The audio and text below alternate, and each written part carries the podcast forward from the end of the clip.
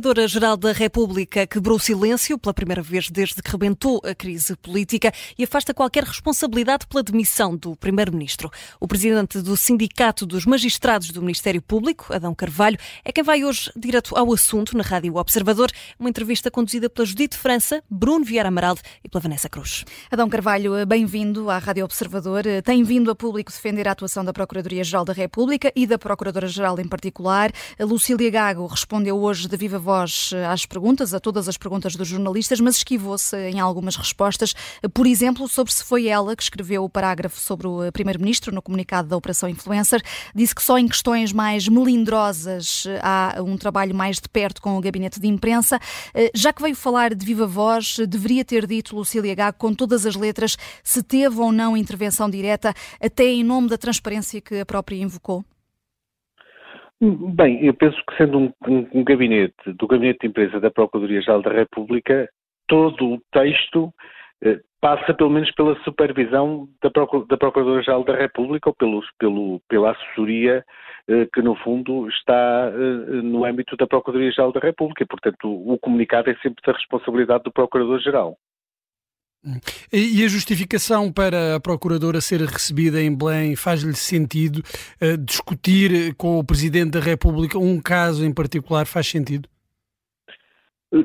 Sempre que é, é um respeito institucional, sempre que o Presidente da República convoca o Procurador-Geral da República, ele deve-se uh, dirigir uh, para, para a, para a Presidência da República, a não ser que tenha, tenha algum motivo ou tenha algum impedimento muito o, que o impeça efetivamente de ir, porque é um respeito institucional, porque há assuntos que, que devem ser eh, tratados no âmbito da, da Presidência da República e é normal que o Presidente da República possa chamar o Procurador-Geral para, para esse efeito. Não vejo uh, daí uh, nenhum problema. E, e, acho que nesta matéria, uma vez que quem recebe é o Presidente da República, se existir alguma coisa a transmitir, quem deve transmitir aquilo que se passou na reunião, designadamente quem, quem é que originou a necessidade de chamar a Procurador-Geral, penso que será o Sr. Presidente da República. Há, há aqui também uma questão de, de forma, uh, perante uma situação tão melindrosa como a própria Procuradora admite, não teria sido melhor uma conferência de imprensa em vez de declarações à margem uh, de um evento da Polícia Judiciária? Uh, o senhor até já defendeu que a PGR deveria ter uma espécie de central de comunicação. É assim, deve melhorar a sua comunicação. Através de conferência de imprensa, eh, não é que eu veja nisso algum obstáculo, mas não há uma tradição eh, por parte de, de entre os procuradores-gerais de fazerem conferências de imprensa para prestarem esclarecimentos sobre eh, processos. Ou fazem no âmbito de eventos para o qual são chamados a, a participar, ou quando são abordados por jornalistas e, portanto, não, não, não, acho que há essa tradição. Não vejo nenhum impedimento que pudesse existir em determinadas circunstâncias, eh, mas não é esse, de facto, não é essa a tradição e, e compreendo-se até com as especiais características desta Procuradora-Geral que se sinta pouco à vontade para, para esse efeito e, portanto, prefira eh, comunicar através da forma escrita. Mas numa situação em que têm sido tantas as críticas, em que a Procuradoria tem estado debaixo de fogo de críticas uh, de partidos políticos, de outros intervenientes, uh, não seria uh, melhor, não seria salutar, até em nome da transparência, haver essa comunicação mais clara por parte da Procuradoria? É, é assim, em relação àquilo que está em causa, e designadamente quanto àquilo que é versado no último parágrafo, no início de um inquérito não há muito mais a dizer e, portanto, penso que o comunicado nesta fase será a única coisa que a Procuradoria-Geral poderia transmitir. Não vejo mais nada que pudesse fazer, porque é, um, é o início de um inquérito, é o início de uma investigação, não há muito mais nada a esclarecer que não aquilo que constou do comunicado. Podemos discutir se a fórmula utilizada, a redação, foi a melhor ou foi a pior, mas objetivamente não tinha que comunicar muito mais que aquilo, na minha perspectiva. Uhum. Uh, o facto, uh, Adão Carvalho, de não ter sido, uh, de não se ter recorrido à, à, Polícia Judiciária, mas antes à PSP nesta Operação Influencer, diz Lucília Gago que não tem significado especial. A verdade é que a Polícia Judiciária, que normalmente está envolvida neste tipo de operações, é, é normalmente a Polícia Judiciária que está envolvida. Acha que esta diferença tem alguma leitura? Não, porque há alguma confusão, porque isto não foi a substituição da Polícia Judiciária pela PSP. Ou seja, o que acontece é como acontece noutros inquéritos, o Ministério Público, que é quem dirige uh, o inquérito, tem a possibilidade de o fazer pelos próprios meios. Se o achar conveniente, e se for o Ministério Público a receber a notícia do crime, deve, pode e deve, se o achar conveniente, dirigir diretamente a investigação. O que acontece é o recurso a um órgão de polícia criminal para a realização de diligências, designadamente no exterior, como buscas que eh, não são, eh, que o, o, Ministério Público não tem meios para as fazer ele próprio e, portanto, tem que socorrer de um órgão de polícia criminal e aí é, é até normal que socorra ou de um órgão de polícia criminal que tenha até mais efetivos e, portanto, seja mais fácil para fazer, ou então um órgão de polícia criminal do local onde vão ser feitas a, as buscas. Isso nada tem a ver com a competência reservada da Polícia Judiciária quando há uma delegação, uma delegação genérica, ou seja, total de uma determinada investigação, se ela versar sobre crimes de competência reservada da Polícia Judiciária, aí essa competência é sempre da Polícia Judiciária, a não ser que o Procurador-Geral ouvido o Diretor Nacional da Polícia Judiciária e, eventualmente, o Diretor do outro órgão de Polícia Criminal eh, para onde se pretende que o processo transite, é, é, que toma uma decisão, mas isso implica aí uma decisão do Procurador-Geral da República. Portanto, há, tem existido alguma confusão entre aquilo que é a Lei de Organização de Investigação Criminal. Aqui não houve nenhuma retirada do processo à competência da Polícia Judiciária e atribuição à PSP. Uh, Lucília Gago disse que não vai ceder à pressão política para terminar a investigação antes de março das uh, eleições legislativas. Deixe-me perguntar-lhe duas coisas. Primeiro, se acha esta pressão legítima, de alguma forma, tendo em conta o enquadramento em que estamos, uh, e por outro lado, se março é um prazo uh, razoável ou que pode acontecer. Nenhum de nós, e sobretudo aqueles que têm falado, conhece o que é que está no processo e o que é que as, as exigências do processo vão determinar em termos de prazo.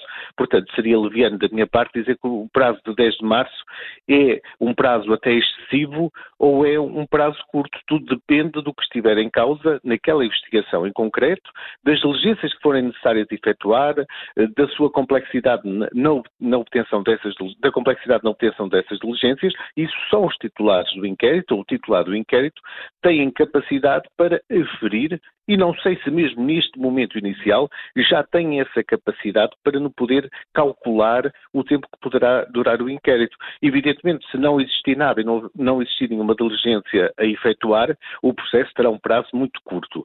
Se efetivamente existir necessidade de realização de diligências que podem, no fundo, aqui prolongar o tempo, é impossível compatibilizá-los com qualquer calendário político, nem é conveniente que, que seja feito. E porquê? Porque imagine-se que uh, no, no dia anterior às eleições o processo está concluído ou uma semana antes. Será que se justifica estar à espera das eleições para depois eh, dar o despacho? As autoridades uh, judiciárias e o Ministério Público não se devem pautar na sua atividade por calendários políticos, nem pensar nas consequências que uma decisão no inquérito tem do ponto de vista político. Deixe-me perguntar-lhe a outra parte da questão que era se acha esta pressão uh, para que a investigação termine o quanto antes legítima. Eu, eu, diria que a pressão é natural, já assistimos noutros processos de natureza, podemos não dizer totalmente igual por causa dos intervenientes, mas que no fundo outros processos no passado já levaram a esta pressão que existe. O, o que importa é que o Ministério Público, no fundo, cumpra objetivamente o seu trabalho, que, não, que tenha a serenidade necessária para o desempenhar e que, no fundo, consiga eh, viver e trabalhar eh, com esta pressão, tentando ser imune à mesma. Hum, mas essa objetividade do Ministério Público é posta em causa ou tem sido posta em causa por alguns atores políticos. Ontem, aqui na Rádio Observador, o ex-presidente da Assembleia da República, Ferro Rodrigues, falou em ofensiva do Ministério Público nas buscas a São Bento. Que comentário lhe merece esta classificação? Eu penso que, ou seja, eh, é, que é um disparate completo. O Ministério Público exerce as suas funções que lhe foram confiadas pela Constituição e pela lei deve uh, os magistrados que são titulares do, do, inquérito em questão e de qualquer outro inquérito exercem a sua função de forma responsável no cumprimento da lei, há determinados atos que, quando são uh, intrusivos, designadamente interseções telefónicas, buscas domiciliárias e outro tipo de atos, têm que ser autorizados por um juiz de instrução criminal, ou seja, não é só o Ministério Público, esse ato também vai a um juiz de instrução que fará a sua avaliação sobre a necessidade e proporcionalidade daquele meio de prova profilizado e, portanto, o sistema tem meios de controlo, tem pesos e contrapesos que permitem que haja, de facto, uma conduta adequada ao longo do processo e que não se cometam eh, abusos. O próprio processo tem essas garantias. Uhum. Adão Carvalho, Ferro Rodrigues criticou também um padrão justicialista do Ministério Público, foi esta a expressão que utilizou. Eh, falou numa cultura de desconfiança e de ataque em geral a figuras relevantes eh, nos partidos e no Estado. Eh, que comentário faz também aqui? É assim, o, o, que me deixa descansado é porque os processos em, em Portugal, o processo penal, mesmo na fase de inquérito, tudo é documentado e também é documentada a origem do inquérito. Ou seja, fica a, a, primeira parte do inquérito que está documentado é o auto notícia, aquilo que determinou a investigação. E, portanto, o Ministério Público não faz, não inicia inquéritos se não existir na sua base um auto notícia que é, no fundo, algo que tenha suspeita de um, de, do cometimento por alguém em abstrato de um crime. E é isso que determina e obriga a que o Ministério Público inicie um inquérito. E, portanto, não há eh, nenhuma investigação que seja, que seja no fundo, eh, iniciada por ato recreativo do Ministério Público. Portanto, não, não, não compreendo esse tipo de críticas e acho que alguém que teve no passado ou tem responsabilidades uh, políticas e que deve contribuir para a confiança nas instituições, é lamentável que faça esse tipo de comentários. É, já agora deixa-me voltar a, a, outra frase do ex-presidente da Assembleia da República, Ferro Rodrigues, que disse que pelo Ministério Público fala o sindicato dos magistrados do Ministério Público. Uh, entende esta frase? Não fala pelo Ministério Público, porque eh, a Procuradoria-Geral da República, quem fala pelo Ministério Público, tem as suas competências. Um sindicato que representa mais de 90% dos magistrados, magistrados esses que não têm qualquer oportunidade de se defender em público, mesmo quando são objeto de ataques, alguns têm assumido nos últimos tempos até ataques pessoais, e, evidentemente que o sindicato que representa mais de 90% dos, dos magistrados está mais do que legitimado a vir a público, no fundo, tentar esclarecer como é que as coisas eh, ocorrem, como é que se processam nos processos e tentar defender esses magistrados de ataques que são eh, que vão para além daquilo que seria, no fundo, a crítica eh, ao Ministério Público, à celeridade dos processos, ou que seja, vai muito além disso e, portanto, é normal que o sindicato venha a público e para isso é que existe. Vê aqui uma tentativa de fragilizar o Ministério Público e também estas investigações? É, é, é, como lhe disse há pouco, nós, nós eh, já estamos habituados, né, já tivemos já alguma experiência em processos desta natureza, mas também temos a experiência de outros países e há sempre tentativas de tentar condicionar a atuação do Ministério Público, de não compreender eh, que o sistema de justiça tem que ser independente, que é isso, são as regras de um Estado de Direito Democrático maduro. Isto não quer dizer que o Ministério Público, o, os juízes, não possam ser objeto de críticas quanto à celeridade, quanto a, a formas de, de, atuar, mas, objetivamente, o sistema de justiça e o Ministério Público têm em, em, si mecanismos de controle, portanto não há aqui qualquer abuso, não há instrumentalização e isso é uma garantia para os cidadãos eh, do sistema de justiça, de que há independência e que não há. É pior pensar no cenário de um Ministério Público controlado pelo Poder Executivo e que apenas investigasse aquilo que o Poder Executivo determinasse. Hum.